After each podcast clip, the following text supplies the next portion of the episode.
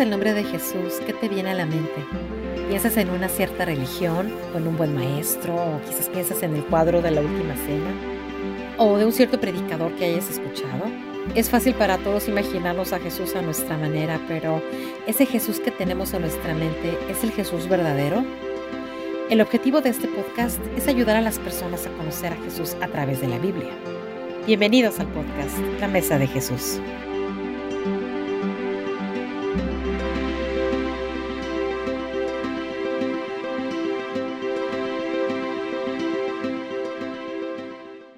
Hola a todos, espero estén bien. Gracias por acompañarnos en este podcast mientras continuamos nuestra pequeña serie de seguir a Jesús. ¿Qué significa seguir a Jesús y cómo podemos aprender nosotros a hacer eso según lo que Jesús enseñó, según las palabras de Él mismo? Y aquí en este pasaje que vamos a ver um, es uno muy confrontador, pero también uno yo creo muy poderoso. Entonces, um, doctor, Nick, gracias por estar aquí con nosotros como siempre. No, este, igualmente, Elliot. Como siempre, disfruto mucho de nuestras conversaciones, de verdad que sí. Yo también estoy emocionado para hablar sobre esto hoy. Entonces, bueno, no sé si usted quiera leerlo o empezar con el pasaje. Sí, vamos a, vamos a mirar un versículo hoy, ¿verdad? Pero es un versículo que es bien, bien profundo, muy jugoso y aunque solamente es un verso, vamos a ver las implicaciones de esto, ¿verdad? Estamos mirando a Lucas capítulo 9, verso número 23. Lucas 9, verso 23.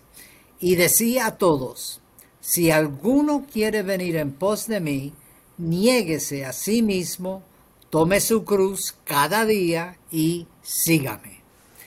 Y ese es el verso de hoy, pero vamos a ver cómo de verdad que hay mucho de ver en ese versículo. Sí, tómalo, uno bien directo, así nada más. Sí, sí, sí, sí, así mismo es. Y el contexto de este versículo, para que um, sepan un poco, es de que ahorita acaba de Jesús preguntarle a sus discípulos, ¿quién dicen ustedes que soy?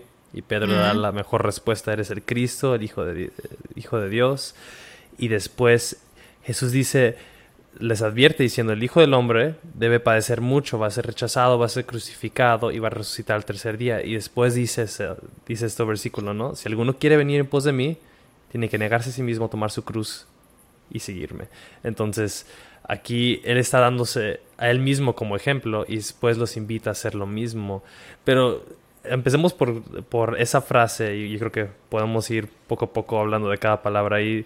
Dice, si alguno quiere venir en pos de mí, y eso yo creo que también es muy importante enfocarnos en eso, quiere venir, no, no es solamente, um, sabemos que es Dios el que inicia siempre y el que da el primer paso, pero también el hombre es responsable para responder y es aquí los que quieren, los que desean, los que están dispuestos a, los que tienen la intención de, entregarse a esto y seguir a Jesús con todo, ¿no? Y eso yo creo que um, es algo que es por la gracia de Dios, pero también nuestra decisión. Empieza con nosotros en ese sentido. Y como bien has dicho, ¿verdad? Dios se inicia, pero nosotros necesitamos responder. Muchas veces eh, platicamos y hablamos de la importancia de tener una relación con Dios, ¿verdad? La importancia de poder compartir la vida de Dios en nuestra vida, etcétera. Y entonces es un tren de doble vía, un camino de doble vía. Sí, Dios siempre inicia, pero el hombre también necesita responder en obediencia, en sometimiento a, a, la invitación, porque notamos, es curioso porque hay veces, Elliot, que personas evangelistas invitan o dicen, te invito a que creas a Jesús o o acepte a Jesús y algunos dicen, no, eso de invitar no está en la Biblia. No, yo no estoy de acuerdo con eso. Hay pasajes donde en realidad claramente Dios nos invita. Eh, aquí Jesús nos invita, ¿verdad? Si alguien quiere venir en pos de mí o alguien quiere venir y seguirme a mí, ¿verdad? Es una invitación. Otras veces vemos que es más un mandato cuando Jesús habla, pero aquí es claramente una invitación a que uno responda. Y como bien dijiste, tanto antes, los versos antes, eh, como después están hablando de sacrificio Eh, creo que este verso más que cualquier cosa es un resumen de lo anterior y también lo que viene después. Mm. Eh, digo lo anterior porque se reconoce que Jesús es quien él dice que es, el Mesías, que es Dios. Y entonces aquí Lucas ha puesto la condición, pero también el anhelo, el deseo de seguir a Jesús. Y hemos visto tanto en esta serie como en otras series la importancia de responder a Dios. Uh, hay algunos, ¿verdad? Como miramos la mujer samaritana en la última serie, también eh, Poncio Pilato y tantos más, algunos sí hicieron caso, respondieron de una manera positiva a Jesús, pero otros los rechazaron, no querían saber nada de él, ¿verdad? Eh, y por eso creo que comienza aquí, Lucas nos escribe de una manera muy bien, si alguno quiere venir en pos de mí, en otras palabras, si alguien quiere seguirme a mí, ¿verdad? Entonces espero eh, que personas que nos están escuchando, que ellos también, si no han tomado la decisión de seguir a Jesús, que la tomen, porque otra vez eh, Cristo aquí nos invita a seguirle a Él. Sí es. Y después va luego, luego y claramente dice los requisitos también, ¿no? Eh, él como siempre no deja nada escondido y no está intentando manipular a nadie, sino que aún hay lo más claro que se puede, dice, cualquiera que quiere venir en pos de mí, niéguese a sí mismo. Y eso va, eso es tan contracultural, ¿no? sí, va en contra de todo lo que el mundo te dice, de aún nuestros propios instintos de querer placer y vivir para nosotros y enfocarnos en nuestros sentimientos, nuestros sueños, nuestras habilidades, todo. Aquí viene un 180 de que esto va en contra. Tienes que negarte a ti mismo completamente. Y eso para mí habla de un, requisito de sufrimiento y sacrificio. No en el sentido de que nuestro sacrificio gana, um, merece nuestra salvación y nada, es por el sacrificio de Jesús solamente. Pero cuando hablamos de fe, yo creo que podemos hacer el error, de cometer el error de pensar que fe es declarar algo, hacer una oración una vez y se acabó, o aceptar algo intelectualmente hablando como una verdad en vez de rendir completamente nuestra vida algo en confianza, en dependencia a de que damos nuestro nuestra vida y nuestro ser a una verdad y para hacer eso tenemos que renunciar todo lo demás. Si yo voy a 100% rendir mi vida y poner mi confianza en algo, o en este caso alguien, estoy renunciando confiar o poner mi vida, mi enfoque en cualquier otra cosa. Entonces, ese aspecto yo creo que es algo que aquí Jesús aclara y, y a veces yo creo que nos falta enfocar eso o enfatizar eso como cristianos, ¿no? Sí. En otro pasaje también Jesús habla que uno no puede servir a dos señores, ¿verdad? Y creo que esto tiene algo que ver aquí. Y es una pregunta, ¿verdad? Aún para nosotros como creyentes y, seguidores de Jesucristo de preguntarnos a nosotros mismos, ¿quién es que yo sirvo? Claro, al decir Señor estamos declarando con nuestras bocas eh, supuestamente que Cristo es el centro de todo y nos estamos negando. Eh, somos parte del pacto de Dios con nosotros y respondemos, pero vivimos eh, de acuerdo a eso, lo que declaramos, lo que decimos. Este pasaje de verdad nos hace reflejar muchísimo, tanto si uno es un creyente o no es un creyente, ¿verdad? Porque sabemos que hay momentos en nuestro caminar con el Señor que en realidad no nos negamos, no nos negamos, no estamos dispuestos a tomar nuestra cruz y sabemos todos que la cruz es un instrumento de muerte y es lo que pide este pasaje que moramos, eh, que, estemos dispuestos a morir a las cosas del mundo, a deseos propios, etcétera, que van contra las cosas de Dios. Entonces, en otras palabras, eh, que el centro de todo necesita ser el Señor. Y por eso nos confronta tanto el creyente como el no creyente en este pasaje, ¿verdad? Sí, y, y, esa parte de que es de tomar tu cruz no es um, no sé, he escuchado varios que dicen, ah, este, esta situación es mi cruz, ¿no? O esta persona que me está enfadando, o este, esta, esta situación a la cual me estoy enfrentando, pero no, no se trata de eso. Mi esposo, ¿verdad? Sí, eh, yo lo he escuchado. Mi, mi jefe en el trabajo. Ajá. qué cruz, qué cruz.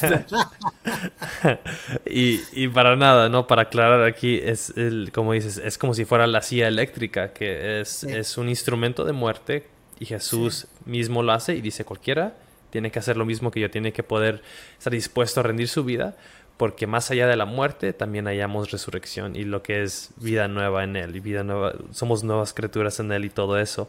Y va con eso, con eso mismo que hablamos de fe, de, que, de estar dispuestos a renunciar completamente.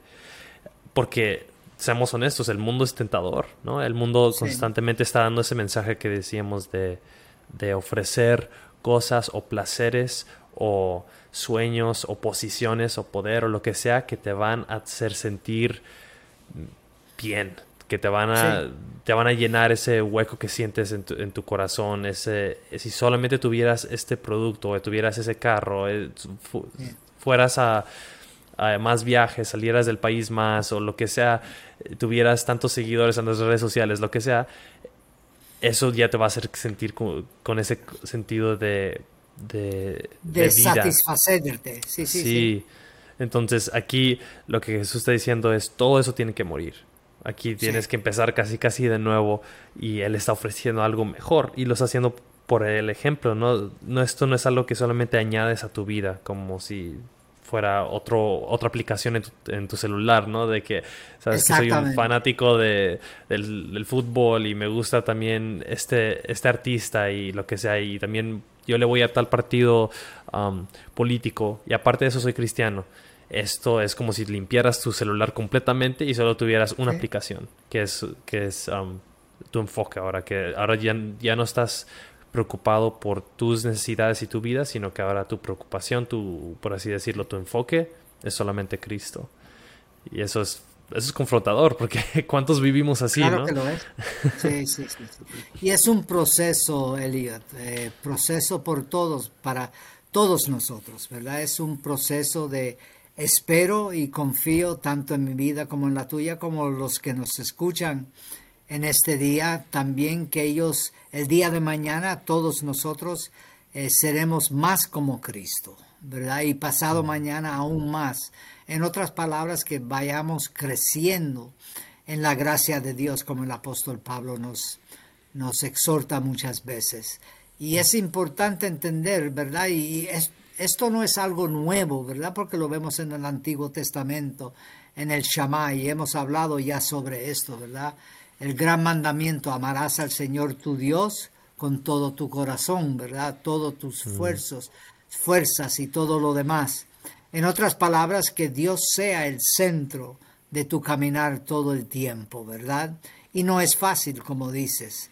Y hay veces que eh, casi lo miramos como una balanza, pues mira, tratamos de negociar con Dios. Voy a hacer algunas cosas bien, eh, mira, es que ahora soy joven, o mira, ahora recién me casé, ahora quiero esto, quiero lo demás.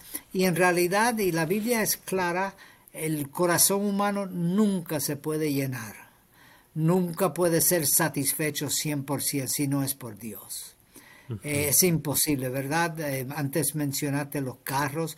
Eh, el día de hoy puede ser un Tesla de 100 mil dólares, para decirlo de una manera, o como yo he visto, ¿verdad? Personas, amigos, si tuviese una casa un poquito más grande, entonces puedo eh, tener un cuarto para los misioneros que vengan o lo que sea, ¿verdad? Pero en realidad eh, nada de eso puede satisfacer. Eh, sí, por el momento puede hacer, ayudarnos a sentirnos mejor y todo lo demás, pero llega un momento que uno dice, ¿y ahora qué? Y en ese sentido, ¿verdad? Otra vez queremos exhortar a las personas que nos escuchan, ¿verdad? Que reflexionen, que piensen sobre este pasaje. ¿Qué indica esto para ti? ¿Cuáles son las cosas que tienes que negarte? ¿Verdad? Porque todos tenemos áreas en lo cual eh, debemos de negarnos, ¿verdad? Pueden ser deseos eh, de ser más rico, o tener un trabajo mejor que fulanito, menganito. Eh, entonces es como la palabra que tú usas otra vez me llega a la cabeza, confrontador. Y es bueno, es bueno que estemos abiertos y permitamos el, el, Espíritu de Dios que nos confronte, ¿verdad? Que tengamos el espejo, que podamos mirarnos y decir, wow, aquí necesito caminar un poquito más cerca y seguir al Señor. No es fácil, ¿verdad? Porque no es una vara mágica, pero sí merece la pena, de verdad que sí. Y es esa parte de cualquiera que desee, ¿no? Como empezamos, cualquiera que desee hacer esto, aquí está la invitación, como bien decías. Yo estaba hablando con un joven hace unos días, de hecho, eh, y le pregunté en nuestra conversación, oye, ¿cómo está tu relación con Dios? Eh, um, y él me dijo, la verdad sí creo, sí creo en Dios, yo este, sé que es verdad y sé que hay una manera en la cual debería de vivir para Él y hay cosas que no debería estar haciendo, pero ahorita no quiero, no quiero vivir haciendo las cosas que sé que debería hacer. Sí, a veces dice, hay días donde sí quiero, pero hay días donde no quiero. Yo quiero ahorita, y me dijo, quiero vivir un poco. Así me lo dijo claramente. Ahorita soy joven, quiero vivir un poco, quiero poder experimentar un poquito de lo que el mundo ofrece. Y a lo mejor ya que sea más grande, ya será más aburrido o algo así. Y, y bueno, yo aprecio su honestidad y dije, bueno, al menos no me está mintiendo, no está queriéndome decir lo que él piensa que yo quiero escuchar. aprecio eso, pero al mismo tiempo me pude identificar porque yo también de joven, yo creo que si no lo hubiera dicho en voz alta, al menos lo estaba pensando, al menos estaba viviendo de esa manera, de que quería yo, por ahora dije, vivir para estas cosas y disfrutar un poco, a ver si sí satisface, a ver qué tan, qué, cómo se siente hacer estas cosas que sé que en mi corazón, mi conciencia y lo que, lo que la Biblia enseña que no debería estar haciendo. Ya después a lo mejor eh, arreglo mi vida. Entonces, eh, y, me, y hay historias en la Biblia que son claras así, como el joven rico que, que llega a Jesús diciendo, ¿qué debo hacer para obtener vida eterna, para el reino? Y, y Jesús le dice, bueno, cumple sus mandamientos y él sí, perfectamente. Pero ahí había algo que él no, no había rendido. No estaba él haciendo esto que dice el versículo. No, no se había negado a sí mismo y no, no estaba dispuesto a morir, no estaba dispuesto a entregar su vida completamente. Y Jesús ahí le dice, bueno, ve y vende todo lo que tienes. Y se va triste porque no, no estaba dispuesto. Exactamente, exactamente. Y otra vez creo en ese pasaje, Elliot, que en realidad Jesucristo no era, no era que buscaba, ¿verdad? Porque alguien puede leer y decir, oh, es que Cristo quería el dinero de él, ¿verdad? Como muchas veces cuando en círculos de la iglesia se habla de dinero, hay personas que piensan, ah, claro, lo único que quieren y piden es porque ellos quieren el dinero de uno. No, no, no, no, no. Creo que estaríamos equivocados pensando, sino que Jesús sabía que eso era el impedimento para él, ¿verdad? Para él tener la vida en abundancia que la Biblia promete en Cristo Jesús.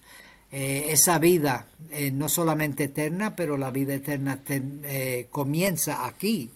Vivir una vida que agrada a Dios, que también para nosotros mismos, ¿verdad? Una vida que puede no solamente agradar a Dios, pero ayudarnos a nosotros caminar cada día. Y otra vez esto nos lleva a lo que eh, vemos al final, ¿verdad? Hacer esto cada día. Eh, habla, toma su cruz cada día y sígame.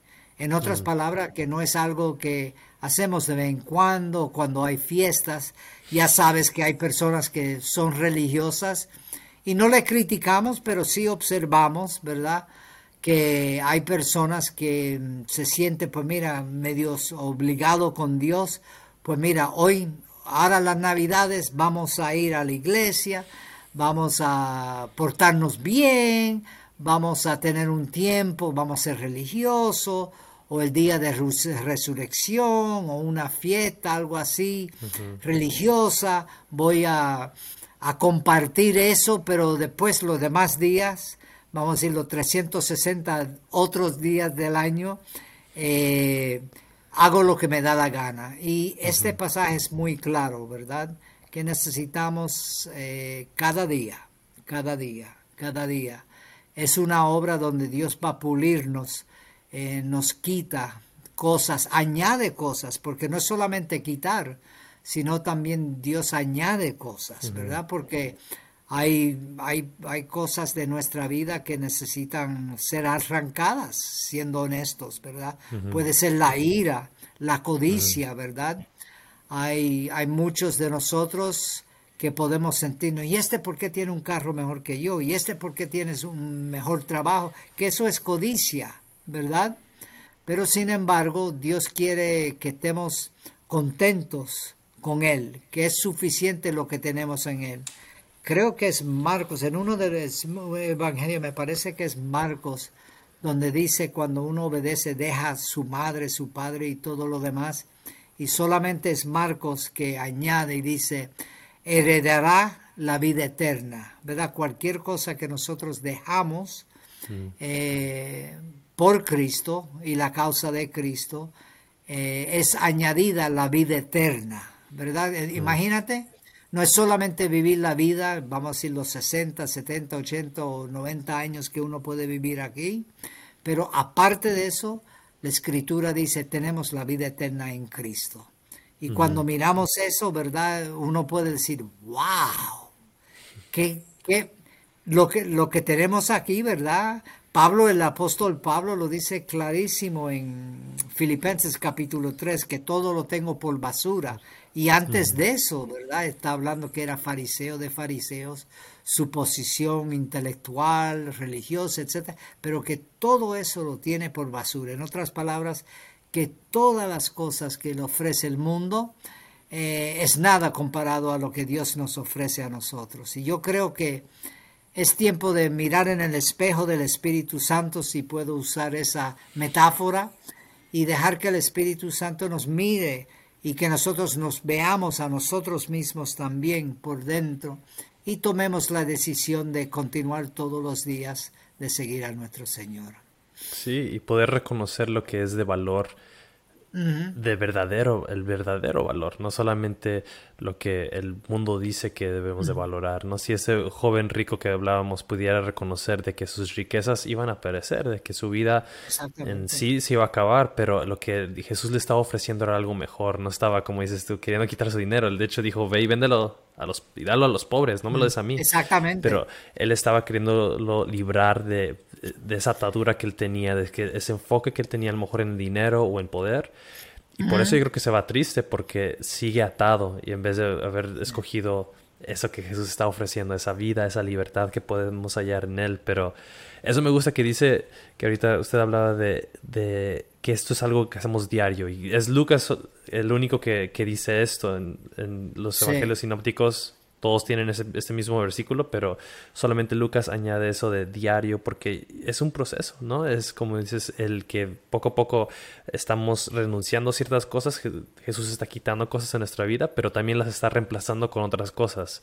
No es de que solamente dejamos de codiciar y dejamos de enojarnos y dejamos de eh, decir groserías y dejamos de este, odiar, sino que también ahora aprendemos a ser generosos, aprendemos a amar, aprendemos a perdonar, aprendemos a a tener paz y todas estas cosas que son el fruto del Espíritu, ¿no? que poco a poco van produciendo en, nuestro, en nuestra vida.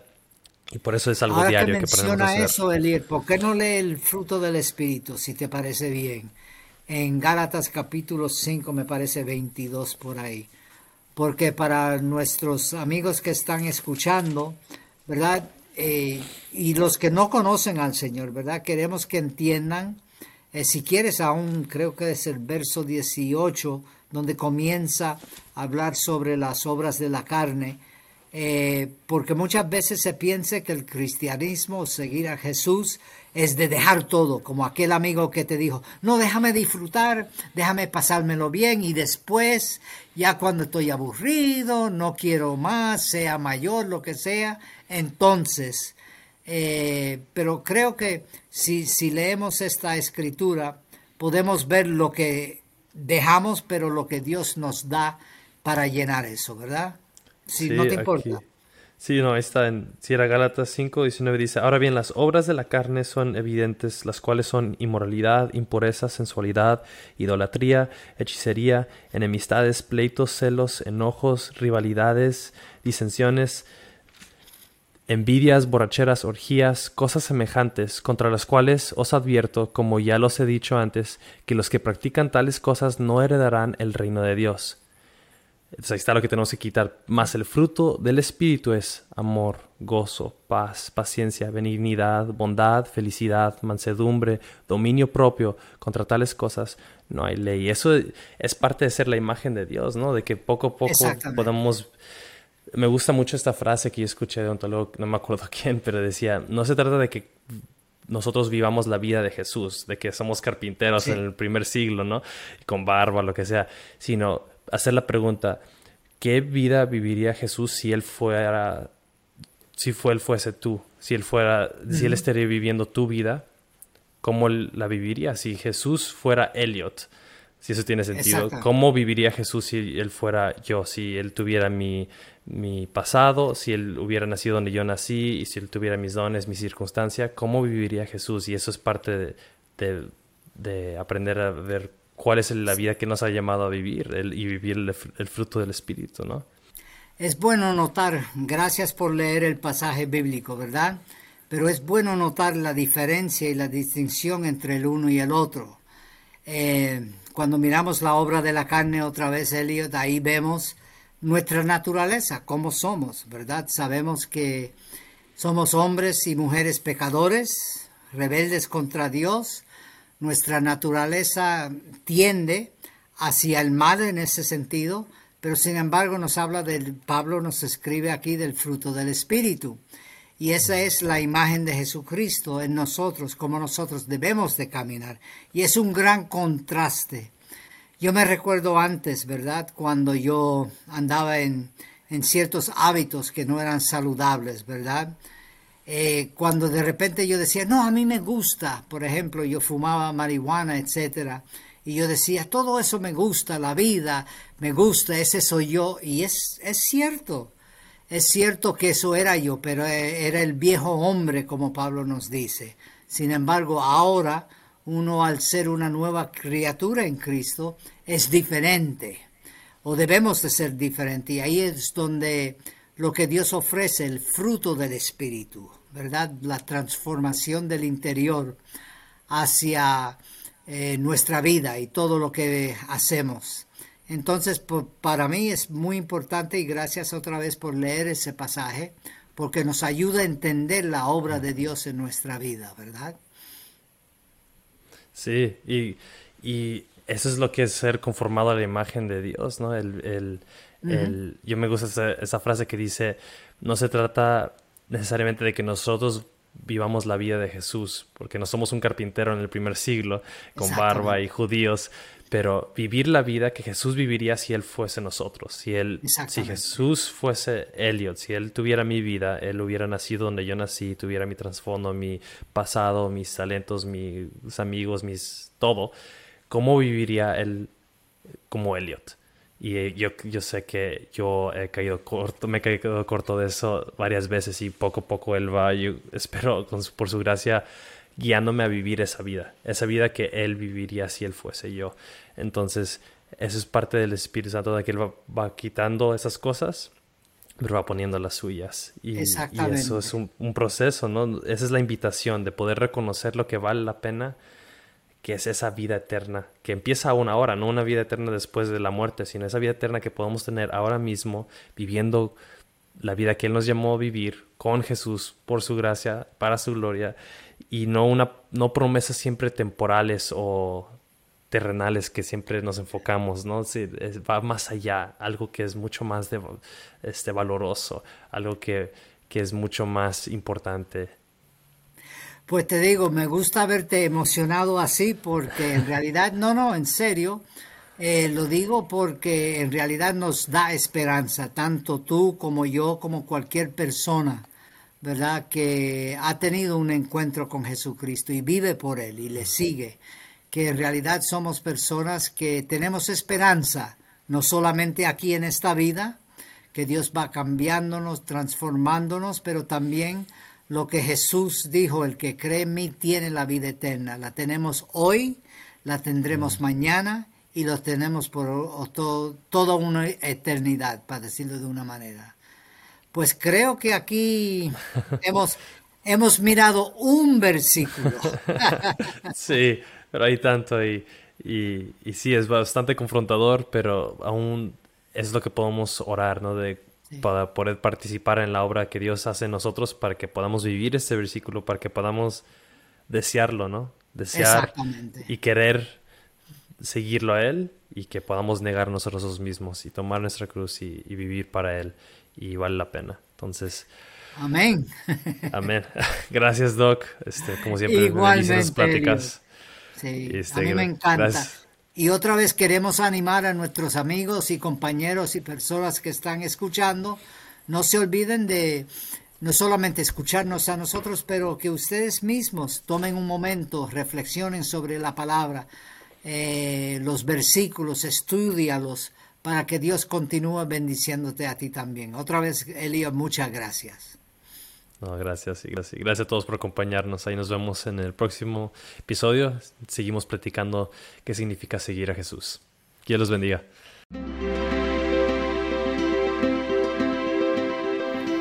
Gracias por escuchar al podcast La Mesa de Jesús. Nuestra oración es que estas conversaciones sean una bendición para cualquiera que busque saber quién es Jesús y para aquellos que buscan conocerlo aún más.